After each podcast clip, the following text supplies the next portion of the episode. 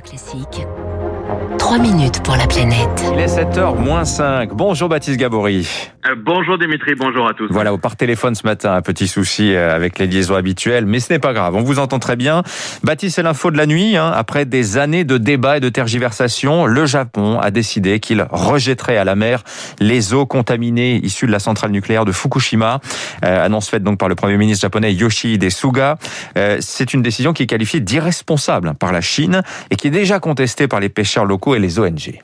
Eh oui, cette eau hein, était au centre des polémiques depuis euh, des années. Une eau qui provient notamment des injections nécessaires euh, pour refroidir les cœurs des réacteurs qui sont entrés en fusion après le tsunami donc de mars 2011. Une eau contaminée et qui est pompée en permanence, 170 mètres cubes supplémentaires chaque jour. Résultat, il y en a aujourd'hui plus d'un million deux cent mille euh, d'eau donc contaminée, stockée dans des citernes près de la centrale.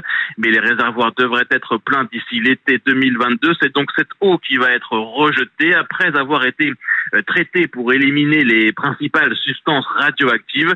Ne doit rester que le tritium, impossible à séparer, mais à des niveaux jugés acceptables. Jean-Christophe Gariel est le directeur général adjoint en charge de l'environnement à l'Institut de radioprotection et de sûreté nucléaire.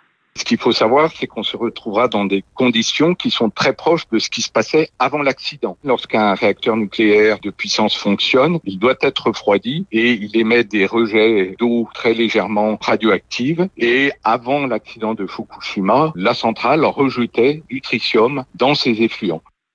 L'Agence internationale de l'énergie atomique estime également que cette option est en adéquation avec les pratiques bien établies du monde entier, d'autant que l'eau va se diluer progressivement dans l'océan Pacifique. L'opération sera d'ailleurs supervisée par l'Agence internationale de l'énergie atomique, mais cette euh, décision n'est pas acceptable selon Bruno Charéron, directeur du laboratoire de la CRIRAD, la commission de recherche et d'information sur la radioactivité. La catastrophe de Fukushima a déjà conduit à un des rejets les plus importants de radioactivité en milieu marin. Aujourd'hui, au moment où on parle, il continue à y avoir des rejets incontrôlés par le ruissellement à travers les rivières, par le relargage de ce qui a été piégé dans les sables des plages. Donc c'est pas normal d'en rajouter encore.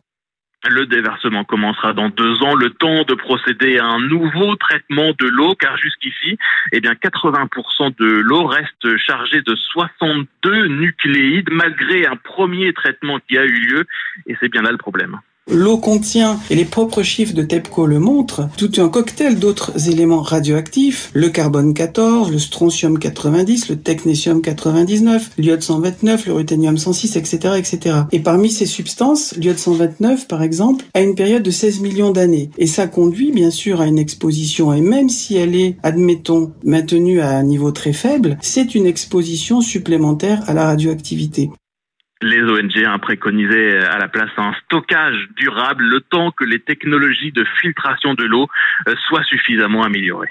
Merci Baptiste Gabory.